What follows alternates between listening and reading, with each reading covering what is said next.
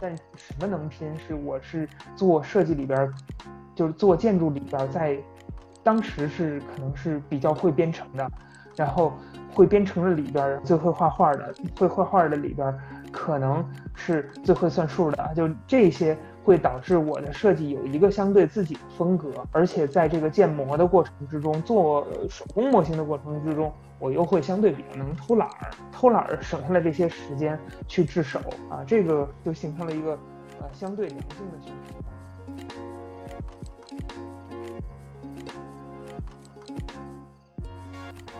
Hello，各位听众朋友们，大家好，欢迎大家收听从零到一，我是池邦强。大家好，我是 Bill 郑天意。那么这期节目非常开心，由我们的 Cindy 和 Tegan 主持。大家好，我是曾奇佳 Tegan，也是从零到一团队成员。我平常对心理学、健身、游泳、户外运动都很有兴趣。嗨，我是 Cindy 赵新瑞，我是个喜欢喝咖啡、逛马路的 engineer。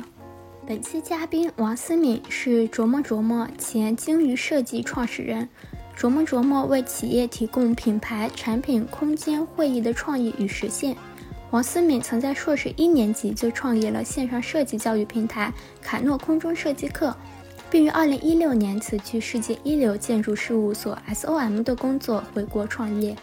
他本科在上海交大与密西根大学学习机械工程和土木工程，后前往康奈尔大学完成了建筑学硕士学位。王思敏，欢迎来到从零到一。就能先请你简单的给我们介绍一下你的成长经历吗？这个我是一北京孩子，一直到高中都是在北京上的学，大学头两年是去的上海交大，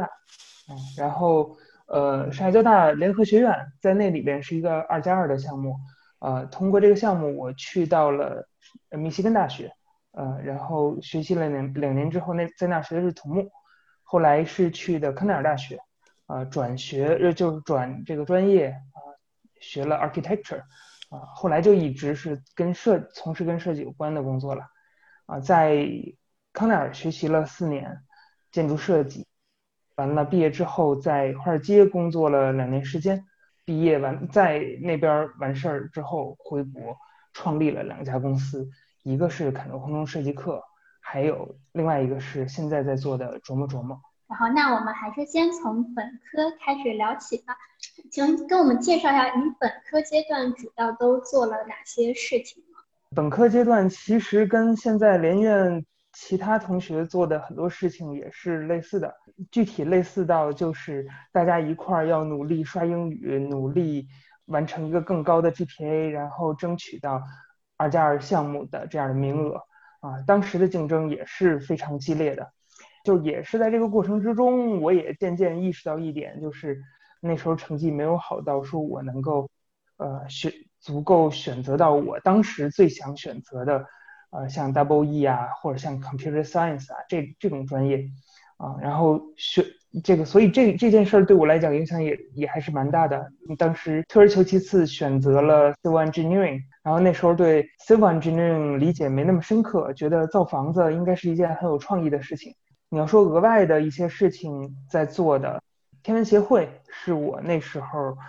也花了相当精力的一件事啊。这个就要说到从小时候就特别喜欢天文，在高中的时候吧，高中的时候我天文，我之所以在上海这个天文协会能够指挥办的权利，当时转交给我，天文协会会长的呃这个位置转给我，源于在高中的时候，那时候全国天文奥赛的。二零零四年全国天文奥赛冠军是我啊，也是超出了第二名呃十四分，百分制超出第二名十四分，所以那还是一个比较骄傲的经历。我也非常一直非常喜欢天文，但是是咱们这个天文协会的经历给我触动最深的一点是，当时转交给我这个协会的时候，这个协会还是。比较像一个正常的呃兴趣小组，因为上海交大本身那时候还没有天文系啊，也没有特别多的老师的支持或者资源的支持，更多是十几个小伙伴对这方面感兴趣开始做。但是我这个人一直就还是比较浪，比较作，然后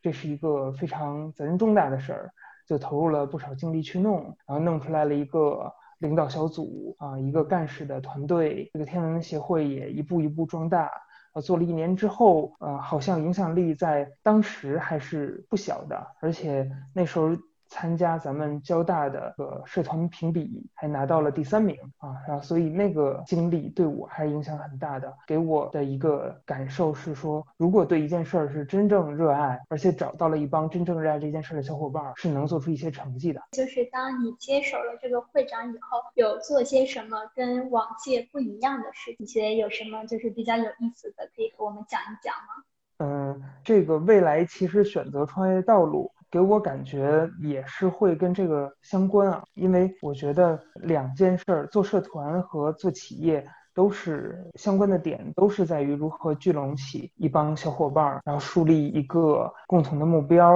然后大家一致的为这个共同的目标去努力。所以当时首要建立的。是如何通过几次活动能够找到一些小伙伴儿？这些小伙伴儿是真正喜欢天文的。当时是有几次比较相对看似重复性的，呃，重复上一届的工活动，然后把这些活动快速的开展起来。但是在这些活动之中感感受到了一些小伙伴的热情，然后在聚拢起来这些小伙伴的时候。我也知道，说咱们上海交大的天文的氛围或者天文的基础，跟强大天文系的复旦啊，或者其他的一些上海的院校不是那么能相比，就它积淀也没有那么强啊，所以这更多是要靠这一帮小伙伴的共同努力的。这个努力其实跟做企业的时候好多也是类似的啊，这个努力要看说呃是不是有一些。呃，外部的力量可以借助，比如说当时呃一个比较成功的活动是是一个全球联动的活动，然后我们又也联系到高中的时候认识的一些国内天文圈相对有名的，像《天文爱好者》杂志、北京天文馆的这个一些领导啊，去加入到我们作为一个分会场，加入到这个路边观星啊的一个联动活动中之中去，也会联系到学校的团委呀，或者是。呃，有一些学校的，包括是在当时还是大家都是在这个论坛里边去刷版，这样我们也去把我们的这些活动的信息和资料去也去刷版，呃，就等于是一个活动，归根结底是活动，喜爱天文的人还是在的，大家总归喜欢这件事儿的话，啊，是能够。把这个爱好聚拢起来，然后组织一些呃不，有些是偏科普的，有些是偏一些探究的，有些是我们啊偷偷的摸上上中下院的楼顶儿。那时候我们还那个就还有包括是呃咱们主教学楼的楼顶儿，好多楼顶儿都有我们的足迹，然后借来望远镜去那儿观测，啊曾经被咱们的保安大叔们驱逐啊，但是好多都是非常有。有意思的，有些到后面有些那个小伙伴参加我们活动，并不一定是真正喜欢天文，说能上个楼顶儿看看，从楼顶往下看是什么样子，也是一个非常有有趣的体验啊。所以就那时候就做的还比较风生水起吧，啊，然后呃这个也给我自己留下了挺深的呃这个印象。嗯，确实感觉心理学长还是之前做过很多，就是很有热情的去做一些，嗯，可能自己比较喜欢也比较有趣的事情。那么就是你后来到了密西根之后，其实一开始应该学的是土木工程。就我们现在知道说，嗯，土木工程和建筑设计其实并不是很一样。所以你当时是如何发现自己在建筑设计这方面的兴趣的？呃，因为当时说实话，就是二加二的这个项目摆在面前的选择还是有一些的。呃，之所以选到土木，这有点尴尬，是因为呃我的成绩这一档能将将选上的一个是土木，一个是就一个是 civil engineering 啊，一个是 mechanical engineering，一个是机械。那时候的感觉就是应该我从土木和机械中二选一会不太浪费我的 G GPA，但实际上。现在在看来，浪费点 GPA 又又算得了什么呢？啊，应该选一个更合合适自己的专业。然后土木这个专业，其实我心里是不反感的。我小时候从小就爱玩积木，然后就爱做一些各种的就模型类的东西。男孩都爱玩都爱玩那些事儿啊。啊，但是真到我说反感的，或者说不叫反感吧，就是兴趣没有那么大的事儿，是我来到密歇根之后上了一些土木的课，发现其其中有一门课吧，叫 Construction Contracting 啊，那门课是说拿建筑设计师的图纸啊，怎么去算工程量，怎么去安排运送渣土的车。怎么去跟客户去签呃合同，就觉得这些事情太接地气，而且接的是美国的地气。就可能回国的话，如果我要直接做的一个对口行业啊，说好听点，比如说是监理呀，或者是项目承包啊；说难听点，那就是一个高高级的包工头嘛。其实现在在看，在做各种设计的时候，在看这这个领域，其实对我来讲还是兴趣很大的，而且我一直觉得我没有把这个领域扔了。啊，因为现在我包括做琢磨琢磨，我们提出的是从创意到实现的解决方案。创意谁管？是设计师管。实现谁管？是工程师管。具体到来讲，也好多是土木工程师管的。所所以这个这个专业其实没有扔啊。不过在那时候，逆反的心理就起来了，就觉得土木是又土又木的啊，就觉得我应该是画图的人，而不应该是真正看着那些图去算量去。呃，做那些特别接地气的事儿的人，啊，嗯，那在你决定转建筑设计之前，就是你为他都做了哪些准备？呃，准备不是在我这个之前做的，我做这个决定还是很快的，但是这个决定做的也挺晚的。那是当时的五月份，我做了这个决定，然后打了电话说服了爸妈，然后我就开始。去，我先做了这个决定，然后我再去研究我怎么转。我这人是这个性格，就是我即使知道挺难，但是我还没有知道多难，我就想做这件事儿。然后我觉得难处都是可以被克服的。然后五月份决定转完了之后，我发现哇塞，我摆在我面前的这个道路是非常曲折的，会会非常有挑战。挑战在于我必须得预先修完建筑的一些课，这课当时是十几学分吧，我印象中十二学分的课。呃，在申请之前要修完，基本上，那时候要求还比较严格。现在这种转专业，呃，没有那么严格了。研究生生还必须提供一份设设计相关的作品集。那时候我什么都没有，我爱画画，但是画那些画，呃，有些也保留进了我最早的一本转专业作品集里。但是那些作品，那些作品现在看是扯我后腿的，因为没有，就画的都是传统的素描，那些素描并不能完全体现。呃，创意性的东西要准备这个作品集，要上这十二学分的课，还要提提供相关呃，而且那时候我 GRE 也都没考呢啊，因为老师给口头 PhD 的 offer，好多事儿可能就简化了，PhD 就是那那个 GRE 就走个过程了，所以我就变变得面临着从五月份到十二月份申请，我要多上十二学分的课，我要。呃，去想办法弄明白什么叫作品集，作品集里边那一本的集子的作品，我要给凑出来，而且我要弄明白说这个就申请了一大套的东西，然后就马上这个我做的下一件事儿就是，因为我不知道怎么弄明白，我也没有没有什么。其他的学长学姐的经验可以去参考啊，因为之前学弟学妹也参考我经验，但是那时候联合学院我是第一届，我也没有学长学姐，然后即使有零星的。呃，中国人去在本科这么上，但是他显然没有也没有这方面转转专业的经验，所以我那时候先发了一封邮件，是群发给所有呃在密西根大学的建筑系的导师，问他们需不需要一个工科生帮他们打杂，这样他们能够给我一个机会去接触建筑相关的。这些，比如说 research 啊，因为当时我在 civil 的一个比较不错的 research group 里边，我认为啊，可能建筑的老师也需要这样的帮忙，就被一个伊朗老头收留了。很感谢那位伊朗的教授。挺有意思的是，被他收留的原因是我第一回跟他聊，就是他先给了我一个建议，说要给教授发邮件的时候要一封一封的发。不能再直接在 copy 那边直接 copy 一个 faculty list 啊，那样是不尊重的。发这种 request help 的邮件的话，然后第二个事情是说，他为什么收留我，是因为他的确需要有一个有会算数的人去帮他做一些事情，因为在美国学设计的好多人对数字是弄不清楚的。再有一个，为什么他收留我，是因为我的名字在伊朗伊朗语里边是一个最 popular 的女名，而他的妹妹就是叫这个名字。就是 S I M I N 啊，所以就非常荣幸的去呃在他这个 research group 里边就担任了一定的职位，而当时我又同时在一个 civil 的材料研究的小组里边啊，所以那一段时间是非常爆炸的。我虽然不推荐大家学习我这样的经历，但当时真是我基本敲掉了所有的土木的课，然后呃每个土木的课都是临考试前一周在。复习一下，再学习一下，那会儿都不叫复习，然后其他的时间都在准备我各项的这些事儿啊，两个 research group 的事儿，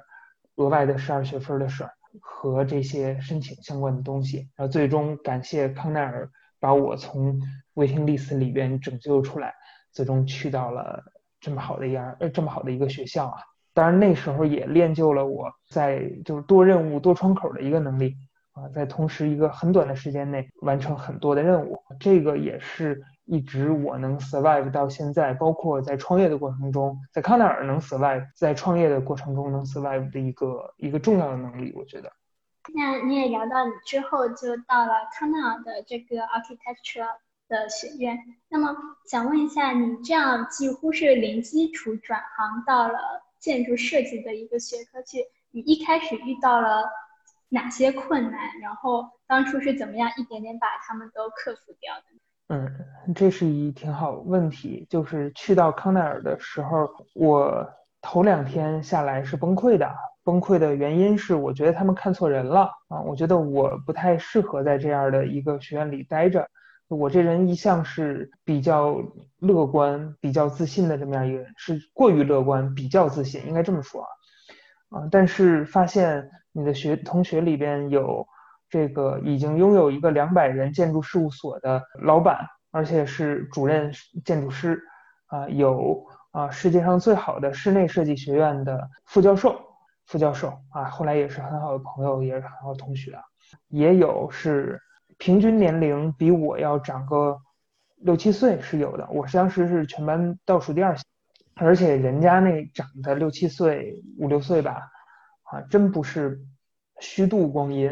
啊，真是都做在各个的领域做出来了很多成绩，都是带作品进组那种感觉啊。然后到我这儿，我就是完全没有接触过这方面设计的一个小白啊。然后可能呃能帮到这个团队的，就是我算结构比他们算得快，我知道这个如果要做一个楼板，那个梁应该里边加几根钢筋。柱子应该用多粗的啊？这是我唯一的优势啊！但是我那时候又又有一个挑战，就是我给自己立了个 flag 啊，包括这个事儿我已经吹给了家里人，就是啊，那个研究生是有可能有啊比较高额的奖学金的，而且我入学的时候学校已经给我发了三分之一的奖学金，这是我觉得他们看错我的第二点啊啊！然后我觉得我能够在入学以后争取到更高额的奖学金。但是这就等于两方面压力就都压了过来，一个是你的同学们都比你强啊，另外一个是呃你还需要比他们更强去拿到更多的奖学金啊，而且这个事儿已经在你心底里成为你必须完成的任务，所以而而且你发现大家都是很努力的，这个呃你可以夜里两点睡三点睡，但是他们也是呃夜里。两点睡，三点睡，啊，这所以头半个学期就一直是在一个非常大的压力下，呃，努力工作的，直到有一个时间节点，我就是看开了。这个看开了啊，当时是建筑学生都是要做各种模型的，模型里边比较难的一种是用纯木头去做这这些模型，它叫 wood shop，啊，就我们进进这个车间，然后。去把木头从木板啊，从木块啊，去车成各种形状。其中有一个机器是上下把木板给抛光的一个机器，啊，这个机器坏了，啊，就赶到我这儿坏了，啊，我这把木板推进去的一刹那，机器嘣的一下把我的右手大拇指给弄折了，啊，大家可以感受一下自己如果要没有右手大拇指是什么样一个状态，而。后来也是我才知道，说没有右手大拇指的话，这算二级伤残的。哎，不对，这算一级伤残啊。就也就是在这个还不到期中的这个时间点上，我右手大拇指残了，而且那个模型啊还属于未完成的状态啊。当时的学校老师劝我休学，但是休学意味着前半学期就白学了，我这个可能得休学，不是一个学期的，就是这半个学期的事儿啊，是一个半学期的事儿，这是当时我所没法承受的。然后，所以这叫当时这手坏了之后，这就系个鞋带吧，最最长的一次系鞋带用了二十分钟，得是有的。然后在大雪天里啊，伊萨卡的这些瀑布和山之间，当时是非常悲怆的这么样一个场景。不过，呃，后来感谢这我的身体啊，这手还是恢复的挺快的，一个半月好了。然后后来这模型没法做了，我就用电脑继续画图。啊，感觉那一段时间想开了之后，还是挺才思泉涌的。最后那一学期完了，虽然是工作效率比别人低了不少，但是最终的那一年，我们这班里边十几个人的第三，也为后来拿下更高的奖学金、助研助教的位置，争得了一个好的这种卡位吧。啊，后来真正看那儿毕业的时候，是呃最佳毕业生、最佳毕业设计，然后而且。从第三四学期开始就一直是全奖了啊，这还是挺令我自己骄傲的一段过程啊，也进一步的锻炼我在重压下能够这叫多任务多窗口的能力，而且还给了我一个经历，就是这叫多难的时候，后面遇到很多的难处啊，但是基本上没有一个难处能比得上当时是右手都不太能用了，而且这个事儿也没也不敢跟家里说，没有。没有办法跟家里说，家里也帮不上什么忙啊，就自己基本上啊，在靠着舍友的帮助下和自己的意志力的这么着看来，还取得了不错的成绩啊，这是给我人生的一个小财富吧。对，就刚刚学长在讲的时候，我自己也感受了一下，如果右手大拇指不能用，然后感觉好像拿东西都变得非常困难，然后想必当初你也经历了确实很艰难的一段时光。然后刚刚听你聊的时候，我在想，就是其实不管是你一开始学这个土木，还是学建筑，都还是遇到了蛮多挫折的。就尤其是建筑遇到的是真的很大很大的挫折。那你觉得是什么让你在对这两个专业的时候，最后是有了一个不同的选择？就是一个你当时选择要转行，呃，转专业；那另外一个是让你可以坚持下来的。当时转专业真是觉得土木是又土又木了，这件事儿是没问题。但是到现在来讲，我始终不认为我完全转掉了这个专业，就是土木的这个专业。好多事儿，好多包括其实跟很多人聊啊，我觉得都有这样的一个呃大家的共识在。好多真正做上了自己喜欢做的事儿或擅长做的事儿的人，会发现即使。大学学的东西和最终做的事儿不再完全在一条线上，好多那时候积攒下来的能力和经验是会回馈到自己的。就对于我来讲，我现在做的是从创意到实现的完整解决方案。这个琢磨琢磨这家公司啊，完整解决方案如何能够完整？如果我是没有土木这段经历，没有包括在交大啊，甚至从 Engineering One One 开始啊，如何工程管理啊这些。呃，一些初步的概念，我是很难想象我能做现在这块业务的，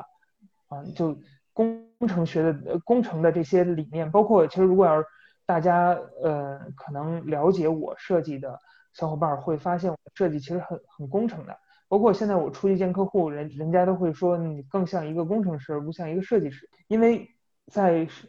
设计领域里边，包括在原来我跟我那些同学。啊，去共同提高的过程里面，你会发现，说要真是拼艺术素养或者拼这种设计经验，你跟他们这五六年的 gap 是通过如何的努力是拼不到的啊。但什么能拼？是我是做设计里边，就是做建筑里边，在当时是可能是比较会编程的，然后。会编程的里边最会画画的，会画画的里边可能是最会算数的，就这些会导致我的设计有一个相对自己的风格，而且在这个建模的过程之中，做手工模型的过程之中，我又会相对比较能偷懒儿，偷懒儿省下来这些时间去制手啊，这个就形成了一个呃相对良性的循环吧啊，所以这我仍然是觉得，之前我自己做这个设计教育品牌的时候，还啊组过转这叫转行的群，这年头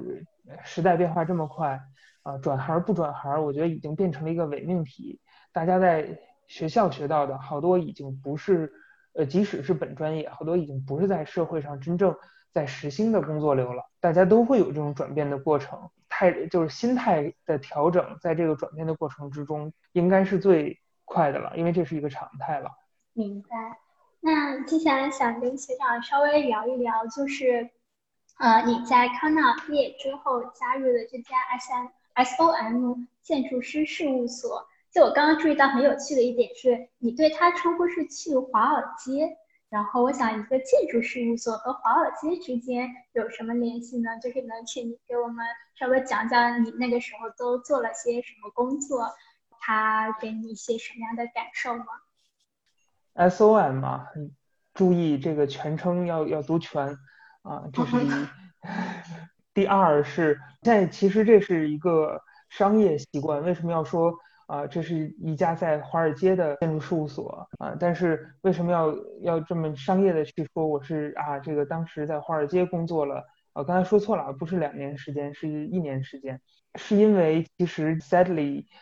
现在不像几十年以前建筑师的存在感还是很强的，所以要借华尔街这个名儿去让大家知道这是一个很棒的事务所啊。SOM 当然是一个很棒的事务事务所，是全美获奖最多的建筑事务所。啊，作品有国贸三期、金茂大厦啊、迪拜塔都很脍炙人口啊。当然，就我也很真是很喜欢这个事务所，然后也很喜欢当时带我的这个 principal 啊，就是主任建筑师呃和合伙人穆斯塔法，也很感谢他当时一轮面试录了我啊，因为好多一些就是小伙伴们一般都经过两三轮面试才录进去。当然，这个进 SOM 也是一个非常有意思的经历，不过这不一定需要赘述啊。SOM 是一个不错的事务所，但是它并不太为人所知，所以呃要说华尔街这件事儿，但是华尔街也的确给我留下了非常深刻的印象。这个印象就是这种专业的，就华尔街这个一条小街可能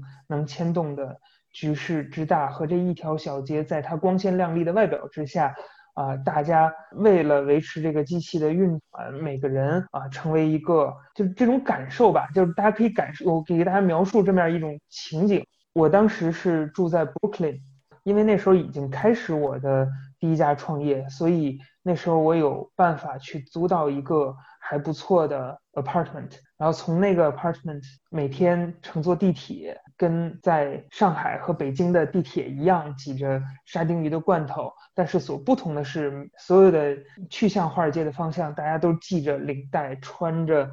呃，就穿着大皮鞋，穿着 jacket，在华尔街那站一下，大家都风风火火，小小跑着跑下这个站台，肮脏的站台，跑上。地面从一个小洞里钻出来，地面鱼贯而出。街边有很多的个两块钱咖啡的 food truck 和这种 cheeseburger 这种小汉堡，然后大家再抓上一个汉堡，再挤进这些特别光鲜亮丽的大楼。啊，这是一个非常魔幻的情景。现在我脑海中回忆起来还是非常魔幻的。嗯，在那时候感觉，哎，五道口说是世界的中心，华尔街说是世界的中心，感觉这些世界的中心还是不是？就这这种感受还是挺奇妙的啊。其实我想说什么呢，我也不知道，但是我就是仍然还是觉得这个感感受还是挺奇妙的啊，在这个世界的中心做一枚螺丝钉的感受。也像你说，其实你在这里工作了一年。一年多可能就回国创业了。当时是怎么想到？就不管是这个创呃决定回国决定创业，是怎么呃是怎么想的？还是想说，SOM 是一家非常棒的公司，然后而且他们的领导给到我的任务都是呃我很期待的任务。但是你仍然感觉你是在一个非常完美的机器里边的螺丝钉，你能帮到的是。OK，你是一个健壮的螺丝钉，你不坏，最终的产出跟你你是不是一个好的螺丝钉没有什么关系而且我特别不太能接受的是，我能够看到我未来七到十年甚至更长的路。我觉得我奋勇向前，我可能啊，我特别努力啊，我这个熬夜加班，然后四十小时我变到一呃每每周四十小时，我可以工作到一百多小时。啊，但是我最终的结果可能是我能把这个七年的，我就我能拿到比较高的加班费，我能把这个七年的呃路能够走到四年结束，这是啊我们团队里边历年走的最快的路了。不希望是这样的生活，我希望生活有所不同。而且那时候还国内也都在讲大众创业万众创新，而且那时候也是我之前的创立的一家品牌。走的也还不错，就是我远程啊，我研究生二年级的时候，我就自己做了一个，是一个设计教育的品牌，是一个把世界一流设计事务所里边的设华人设计师聚合起来，给国内的学设计或者想出国学设计，或者是想去外企工作的啊这些设计师啊，去教他们做设计的这么样一个呃叫凯诺空中设计课，现在这个品牌仍然。还存在啊，就这个品牌做的当时也还不错，然后又结合国内的这个创新的大势，就觉得这时候不不做点什么，嗯，真是对不起这个时代啊，所以就那一咬牙。然后一跺脚就拒了工作签证。当时是正好有一个契机，是公司已经决定 sponsor 我的工作签证，而这个 sponsor 这个过程，公司还是要花一笔费用的。我要接受了这个 sponsorship，然后但是我又很快的辞职了，这对公司也是一个不负责任的态度。所以当他们告知我结果的时候，我我拒绝了啊，就这么着就回到了国内。嗨，各位听众朋友们，告诉大家一个重要的消息：从零到一的听友群已经开通了，在这里你可以和节目制作人直接沟通，和听友们交流，结识在科技、金融、咨询等行业的年轻行业精英。欢迎大家添加微信号 go to 下划线 helper，g o t o 下划线 h e l p e r，期待你的加入。对，然后呢，就是其实你现在的工作已经和。建筑设计，呃，不是很直接相关了。你现在是如何看待自己之前和建筑设计打交道的这些年？或者说，嗯，如果现在有个人跟你讲，像跟我差不多样的年轻人和你说，说我想学建筑设计，想听听你的意见，你会有什么想说的吗？嗯，这叫如果要大家去知乎去搜清华每年转专业，就这几年啊。清华每年转专业最多的，可能甚至建筑系会排在很很靠前，就是它是内部转专业啊，呃，因为原来在我高考的时候，建筑是这种最火热的专业之一，然后那时候都是状元系，现在变成了调剂系。啊，因为的确行业不是一个很好的光景，但是你说我现在的工作跟建筑设计不直接相关吗？啊，我们现在的领域虽然是品牌产品、空间会议，然后空间更多是装置艺术、室内设计、策展这些领域，呃，其实也都是跟建筑设计。挺相关的，而且我们现在也有建筑改造的设计任务在了。你说从从我的个人兴趣里边，建筑是一个非常复杂的系统，然后我也在这个系统里边做的最好的公司之一待过，然后这个公司又是以超高层建筑、商业建筑闻名，这些超高层建筑又是建筑里边恨不得是最复杂的，所以就超高层啊、综合体啊，这是当时我们在做的综合体。就比如说大家一看什么 mall。里边多少多少万平，然后什么功能都有，这是建筑里边基本上最复杂的了。所以在理解了这些东西如何比较粗浅的理解了这些东西如何建成、如何设计的这个过程之中，那我们现在在做的，在系统性的复杂度上是远低于这个的。这也是为什么我可能现在的呃这个创业里边涉及的品类比较多，但是我都有比较强的自信，说能够管得住。啊，我的小伙伴们，我能呃很多在自己的专业领域是比我强的，但是我相信我能够有足够的审美和这种对项目的这种管理和洞察能力，我能够呃给他们提供建议和给客户提供到咨询，所以这是建筑设计对我的一个就这个教育啊对我的一个帮助，又延伸开去。虽然现在建筑行业并不是一个特别吃香的行业，不是一个特别赚钱的行业。尤其是让大家对建筑行业再了解一点啊，工作累，挣的也不是很多，所以这这件事儿我不想给他贴金，他他现在就是这样，而且我们从业的很多在做相关创业的小伙伴儿也生活状态是不是很健康，也是有有些时候是有点丧的。但是建筑设计教育是一个非常好的教育，因为它发展的年头足够多，因为它足够 comprehensive 又足够基础，就是足够综合又足够基础，大家。去经历过这么样一个专业教育的结束之后，学到的并不是特别直接的专业能力，就或者是特别直接的专业能力并没有那么重要。更重要的是学到的是呃 design thinking，就是如何从设计师的角度和工程师的角度，一部分从工程师的角度去思考，从零到一做成一件事情和一个东西。啊，而这个东西在很多教育还没有完全跟得上的行业，建筑师是大放异彩的。就比如说，呃，现在国内很多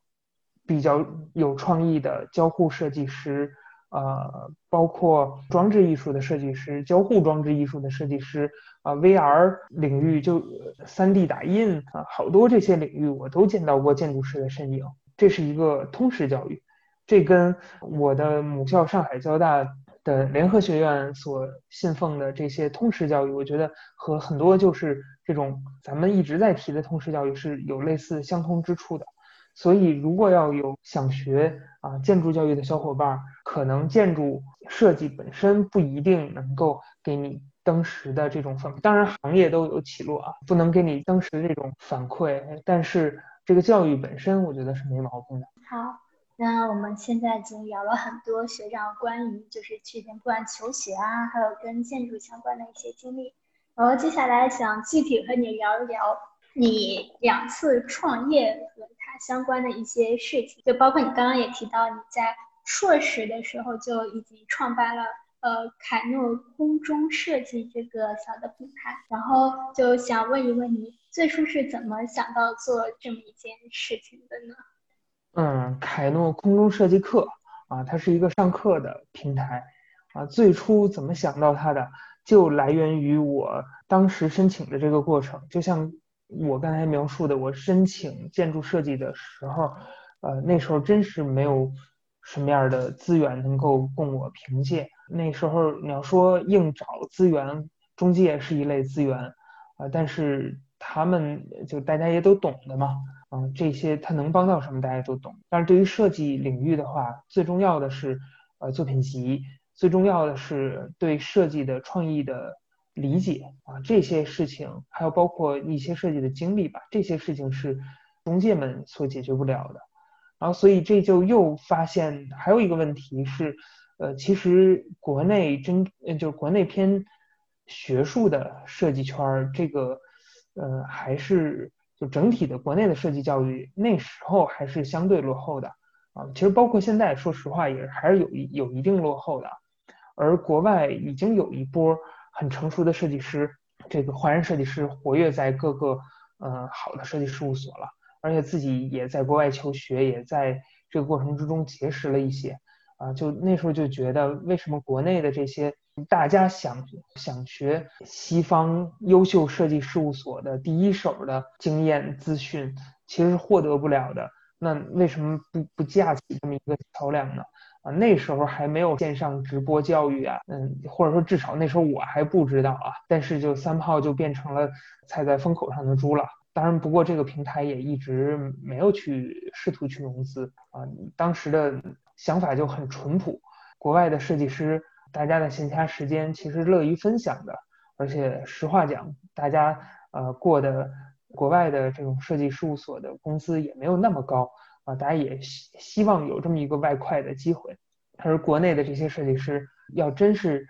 提升到培养设计素养，或者是一对一的这种传帮带性质的去教设计，也是没有这样的平台的啊，所以就促成了我去呃做这么样一个。平台的这样一个动力吧，啊，所以当时就找到了一些在各个领域做的已经不错的朋友，请他们吃饭，把他们挖出来，让他们放弃高薪工作，砍了一半的薪资，嗯，或者甚至更多，在我们家的客厅弄弄了一个小圆桌，几个人，然后那个电脑都放不直，现在还有那那时候照片啊，大家一块儿就建立起来这个小平台，也找到了国外一些就是好的事务所里边的有一些校友啊，然后还有包括其他兄弟学校的一些老校友啊，作为这样的导师，包括我自己那时候也带不少学生，这个平台是就就这么着给创立起来了。然后这个平台到现在也真是有点年头了，半年啊，也真是带出了不少的，呃，现就现在我的第一二波学生已经又都活跃在，就真是统计过几十个人在呃获过普利斯特奖的建筑事务所，就不不算转行的，不算去其他的这个优秀商业事务所，比如说 SOM 的，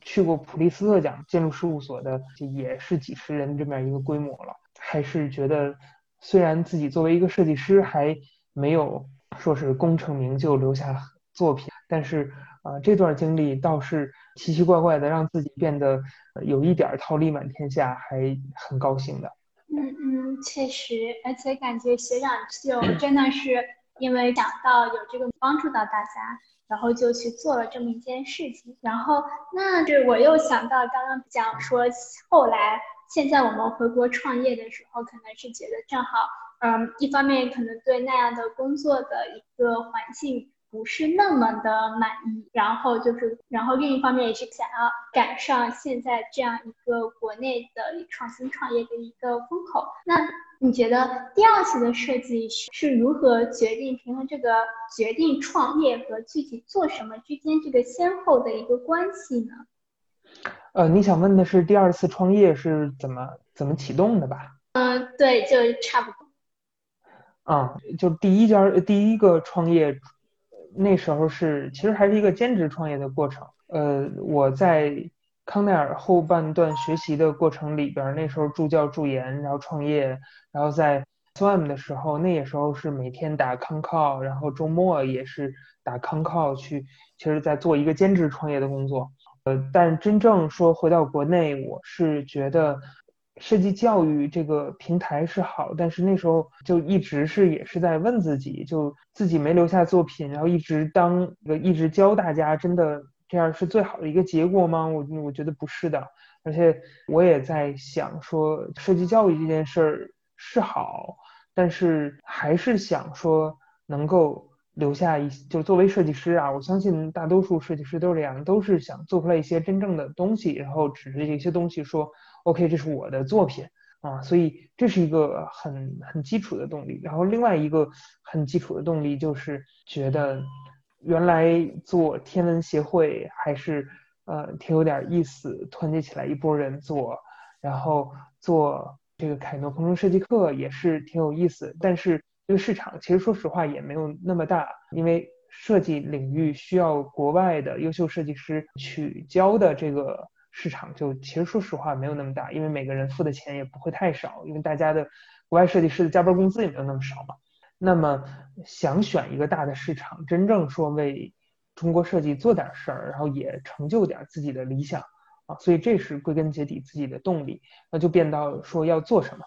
当时回国这个过程。之中，那时候想的是做一个 3D 打印相关的公司，具体的创业想法还还有过其他想法啊。那时候还想想过做这种模块式装配的别墅的这样的公司，那时候也都做过相应的论证。但是真回到国国内，进了一个创业营，真格举办的，举办的一个叫真一站的这么样一个活动之中，就发现啊，大家进到那个。呃，真一站里边去看其他各种公司，最终，呃，基本上每个人都在问说啊，那个大民你是设计师，就朋友们都叫我大民，说大民你是设计师，要不你帮我们设计个 logo，我们可以给你付费。所以那时候我我想说，哎，你要做 3D 打印的公司。个成本消费比需要解决，要做中配式建筑的公司，那会牵涉到更多的问题。最最基本的是一个资本，怎么去建厂，是找厂合作还是怎么样？但是大家创业就跟当年挖金山的旧金山啊，就是美国的那个呃那一段风起云涌的历史相关。大家去西部挖金子，最赚的不是挖金子的人。啊，好多挖金子的人是赔的底儿掉的，最赚的是卖铁桶和卖铁铲的啊。然后我就想起这个故事。然后说，那我为什么不做一个企业服务的公司，去给他们提供相应的设计服务呢？而且这个需求，看样子大家不会在乎我，原来是大家会在乎我是一个设计师，但不会在乎我原来是一个建筑设计师还是一个什么。而而更也也那时候也做过了一些，就是自己帮大家做过一些案子，发现大家也挺喜欢我设计，然后也积积累了一些经验，所以就那时候就觉得设计的企业服务类的领域是一个好的。启动方向，啊所以又花了一段时间安排了安排开了空中设计课团队，又就又带着一帮小伙伴去有了这个新的出发。嗯嗯，就其实我们知道您第二次创业这个琢磨琢磨，它先是有一个鲸鱼设计做设计比赛的一个品牌，然后到现在就有了现在这样一个转型。就是能可以和我们聊聊这中间又具体发生了些什么？好啊，其实这也是牵涉到这整体形势的变化。一四一五年那时候热钱是非常多的，大家都投了很多的创业项目。但是到真到一六一七年的那时候，就明显感受到我们的客户们手里的资金在变少，然后投资也在变少。原来的这个比较偏平台化的，能聚合起更多。就是原来叫鲸鱼设计，鲸鱼设计是一个能够平台化的聚合起设计师们为企业提供可期待设计服务。那时候聚焦到是设计服务，而且聚焦到品类是品牌平面类的，而且那时候聚焦的客户的话是更偏啊小型和创业型的公司。但是到一六一七年，整体行业没有那么景气的时候，而且整体我们积累了相应多的。这种 case 的时候，其实我们就面临一个选择。我们做的是这种比如偏品牌设计，大家复购的意愿没有那么强，然后大家手里的钱也没有没有那么多的时候，我们再继续坚持呢，还是因为我们已经有了相应的经验，我们去试图挑战更大的公司、更完整的服务？所以那时候我们是决定去挑战大公司，然后挑战好像应该是一七年下半年吧开始。啊，到一八年这时候开始去试图做一些大公司的 case。后来发现还是很顺利的。做小公司有多麻烦，做大公司仍然会有多麻烦。呃，但是大公司会有更高的预算，就和相对比较长的设计服务的周期吧。这对设计其实都是一件好事。到那时候的话，我们的这个公司的定位就有变化，因为大公司需要的是更多的品类和更完整的服务，而这些是我们的团队能够调整完成的。其实这也是一个呃，随着我们团队能量的增加。随着我们服务企业的增长，我我们做的这么样一个决定。而且在这个过程之中，其实还会有一个推波助澜的事情，就是我们对于大企业来讲，这种竞赛的模式也不太适合。最不适合的点就是大企业会要求信息保密嘛，那签保密协议，这跟平台化根本上就是违背的。所以虽然说转型是不是一个痛苦的决定，会是因为这相当于放弃了以前的很多设计师。设计师资源，但是这也是一个必然的选择，而且这个选择完成之后，嗯，我们公司也是有了一个挺长足的发展的。那想问一下学长，你觉得在这些创业经历中，你感悟最深的是什么？嗯，我是觉得创业给我最最深的这种感触就是创业得心大，创过业的人应该都。了解我说的这个话啊，就举最简单的例子，今年这疫情来的时候，我是懵逼的。这个懵逼跟大家的懵逼，还跟没创过业的人的懵逼，我相信会是两种懵逼。因为我首先要想到的事儿是，那去年谈下来的项目，今年还能活几个？我们接下来的这每个月的工资靠什么发？这些小伙伴儿这段时间是给他们放假，还是远程办公，还是？带大家戴着口罩到什么地方去一起办公？公司的现金流还能撑到什么时候？诸如此类的这些问题，就真是跟以前做公司里边的设计师和做独立设计师，这是完全不同的感受。在这个过程里边，我也见到好多的这种小伙伴们睡不着觉的。这创业里边睡不着觉是一个经常的常态。遇到困难的时候，能能先睡着觉，我觉得这是好多事儿。等待转机，或者是能够有一个尽快调整的基础啊，所以一直告诉自己，在努力的过程之中，一定要保持一个相对平和的心态，然后争取让这个平和的心态能够或者能够平复下大家这种相对忐忑的这种状态。因为啊，如履薄冰、如临深渊的这么样一个过程之中，要保持心大，这点是我最最深的一个感悟吧。嗯嗯，好的，那那其实接下来的部分是就会由我来采访你了。对，好的。其实从你在天文社团到第一次创业到现在开始，你都是一个领导者。那你是如何定义领导力的？然后你是如何一步步提升你的领导力的？这是一个我一直也想在不断提高的过程吧。我在天文爱好者协会的时候，看样子我们那个社团是一个一百多人社团，但实际呃一百多人这个规模是来参会的小伙伴，才来参加活动的小伙伴。真正在领导队伍是一个二十人左右的队伍。到公司之后，我是一个设计师的身份（括号我那也就牵涉不到领导力，不太管人）。然后到后来这两家创业的过程之中，队伍的 size 也是在不断扩大的。现在是四十人左右嘛，我觉得现在也是我在学习的过程，因为公司从零到四十人，就包括凯诺之前是一个相对小的 size，到后面到五十人到一百人。这个过程之中需要的领导力是不同的，在 size 比较小的时候，需要的是我是一个将领，是一个冲锋陷阵的将领，我要谈最多的单，我要呃解决最多的设计问题，我要出最好的作品。就是对于一个设计工作室来讲啊，就是我们现在其实业态比较特殊，不算真正的设计工作室，是一个类似于一个总包设计驱动的总包单位，就是我们把这活儿包下来。然后我们再去去用各种技术手段解决，然后所以还牵涉到对供应商的管理，对平台上面设计师的管理，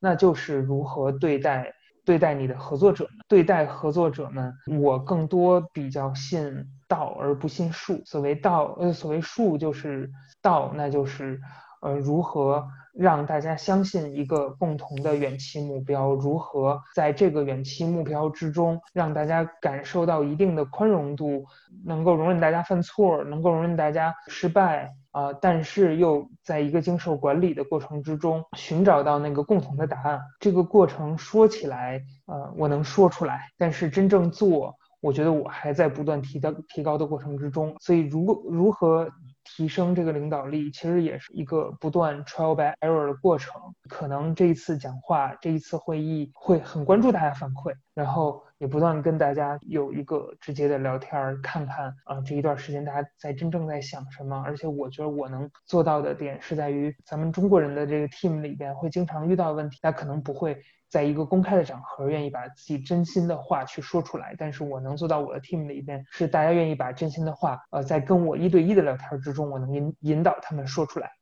那即使这些话有些是你不愿意听到的，或者有些你不认同的，但是他们。有这个表达的途径，你可以一直 trial by error，所以我觉得这个是，嗯，团队到现在，我觉得凝聚力还是挺强的，因为我们找的是各种经历背景和各种性格的小伙伴，他们之中也许有不调和的地方，但在这个团队下面，大家是以一个共同目标去努力的。你要说我能给自己的领导力打多少分呢？我觉得肯定不是一百分，也肯定不是九十分，我觉得这是一个真是一个 trial by error 的过程。领导力的这件事情是可以去学习领悟，但真是要结合自己的特点和实实践，去找到自己适合自己的方法吧。那接下来呢，就想问你能不能分享一些组建团队的经验，然后你的一个觉得一个好的团队应该是怎么样运转的？我的最早的这波团队都是一帮，就是在我的朋友圈里边，我能找到我觉得各个方向做得很厉害的人。然后我会跟他们去分享我的愿景，俗话讲叫画饼，但是由于他们对我的信任，他们会就他们不确信这个饼能不能实现，然后但是他们相信，即使这个饼不能实现，画那可能未来实现的是个蛋糕，那也没有关系，中餐西餐是无所谓的。就是当你找到了一些厉害的人，你跟其他人说的时候，说，哎，我不仅有你可以信任的我，也有你可以信任的张某某和李某某。也在这个团队里边，你可以相信我们终终归是会做成一些事情的。其实琢磨和原来精力设计也不是一个饼了，大家对具体的工作日常是一直会有分歧的，但是大家对这个饼还是比较能达成一致的。所以能不能找到这个大家能达成一致的愿景，然后能不能让大家在这个过程之中，在每一次的沟通之中，能做到你之前说过的话，能基本大家能，即使是有各种这种现实的困难，你在努力的去实现。我觉得这是大家形成共识的过程吧。而且在这个过程里边，要去特别开心的去拥抱在某些方向比你优秀的人，且也特别要要开心的去拥抱可能在这个过程之中大家有更好的选择，但是要动态的保持，这是一个非常能。战斗的团队啊，这是我的这么样一个感受吧。嗯，那其实下面的问题是关于压力的。其实我之前听到你讲自己手指骨折的那个故事的时候，我我觉得你身上有一种心理学经常讲的 resilience，就是说你有一种复原的和治愈的能力。在你的整个求学和工作其实是有一些波折的，面对这些因为生活不确定性带来的比较负面的事件的时候，你是怎么理解和处理的？那我知道你之前说过自己心比较大，然后比较乐观。那那还有什么别的吗？我倒觉得这点真是挺个人特质的。就是我觉得压力是一种主观感受。就我现在平时一天接个十几二十多个电话是很正常的。到现在了，就是具体的工作肯定是呃很多小伙伴去一起去解决很多具体的任务，到不到我这儿了。到我这儿的，如果要是跟项目直接相关的，很多都是需要被解决的问题，所以压力还是挺大的。而且尤其是我们业务线比较多，然后而且一般也都是会比较作的去用新的技术、新的手法，然后去解决新的问题。好处是出来的东西都还挺挺自豪的。但是真实面临的压力还是挺多的。骨折这种事儿，这个事儿我觉得是比较标志性的一件事儿。但是你要让我讲讲类似的事情，还是挺多的。但是我这都是一，真是一个当故事讲的心态。你真问我说这些故事当时是不是有那么一刻曾经击垮我之类的，我觉得还好啊，真是都是主观感受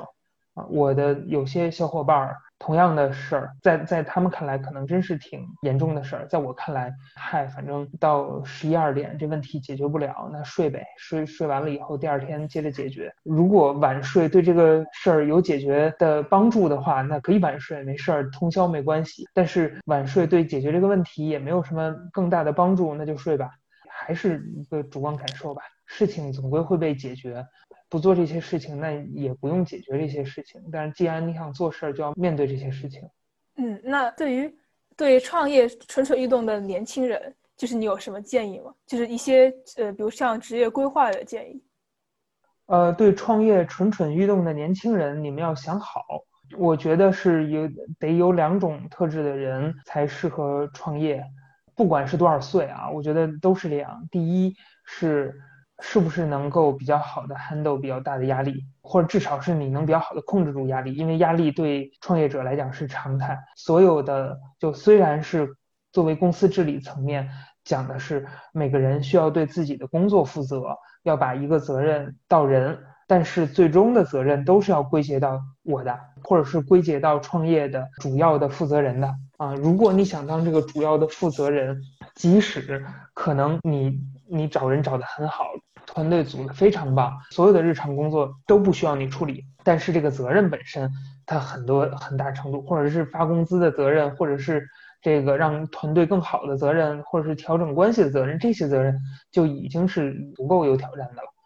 然后再有就是，是不是对于生活的不确定性是一种比较拥抱的态度？就因为对于创业来讲，就是创业都会写 business plan。但是商业计划书对于早期创业来讲，就都是一句话：商呃计划赶不上变化。这些计划有些时候还去列这个图表，一年以后现金流为正，两年以后收回成本，三年以后这叫上市。我相信任何理性的创始人都知道这是骗投资人的，不确定性是确定的。对于这些不确定性。就比如说，对于我个人来讲，我觉得我还是挺适合创业的点，就在于任何未来的路是确定的这一点，我是难以忍受的。我就希望它是不确定的，即使一件事、两件事完全不成功，啊，公司 crash down，然后遣散，我是能接受的。我觉得这段经历也是有意义的。但是，这个如果要是有小伙伴觉得呃不确定太多了，这会影响到。你的生活会会让你感到不安全，那我觉得就不适合。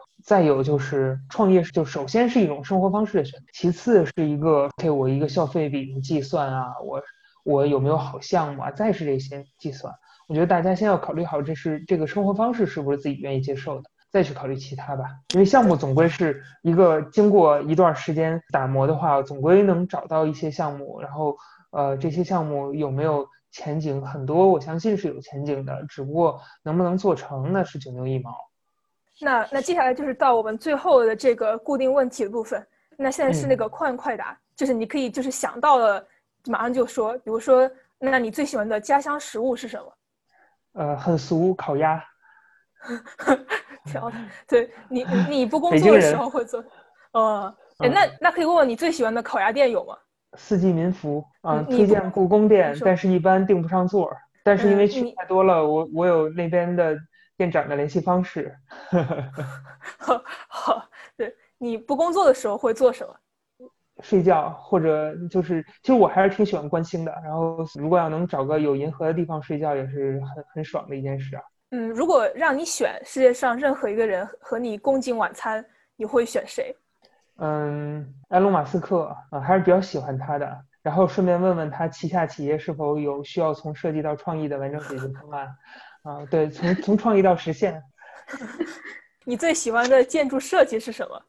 我觉得我喜欢挺多设计师的，也挺喜欢挺多建筑作品的。更多也可能喜欢的是在纸面上好多没有实现的建筑作品，因为就有点惋惜嘛。我最喜欢的会是我未来将来能够实现的建筑设计吧。啊，我我还是希望我能够就是从创意到实现，能够到建筑这个层面。当然我不知道是需要多少年。然后，而且这个行业现在没有那么景气，但是这还是作为设计师的一个怎么讲，心底里的一个情怀吧。嗯，挺好，挺好的。嗯，那现在可以推荐两三本书吗？好啊，好啊。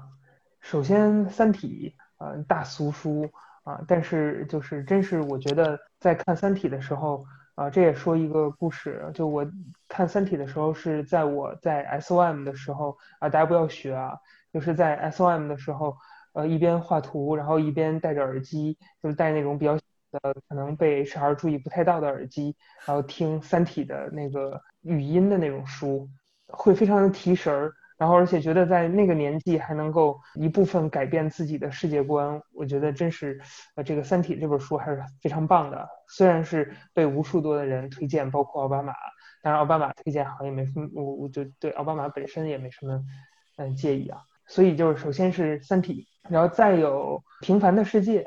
因为就是在读《平凡世界》之前，那时候还还很喜欢一本书，是《激荡三十年》，就是吴晓波吴晓波写的一系列书，我都很喜欢。但那时候的给我的感觉是啊，在那个风起云涌的改革开放的年代是非常崇敬的，甚至有那么一丝惋惜，就觉得呀，自己生生长在那个年代，也许能做出来更大的工业。但是真读了《平凡的世界》以后，就会觉得，呃，里边有更成功的人，有不太成功的人，呃，大家都过着平凡的生活，都啊都在经历自己的磨难，而且人生之不如意，对谁都是十之八九，所以踏实活着，然后活好自己的故事就好了啊，这是能让自己心态放平的一本书吧。嗯，就努力活着。然后再有一本书是《天朝的崩溃》，这是一本讲一八四零年鸦片战争的书。就我还是比较喜欢读史的。这本书给我感觉特别的地方是在于，它是在讲鸦片战争这整个过程之中它的一些考据。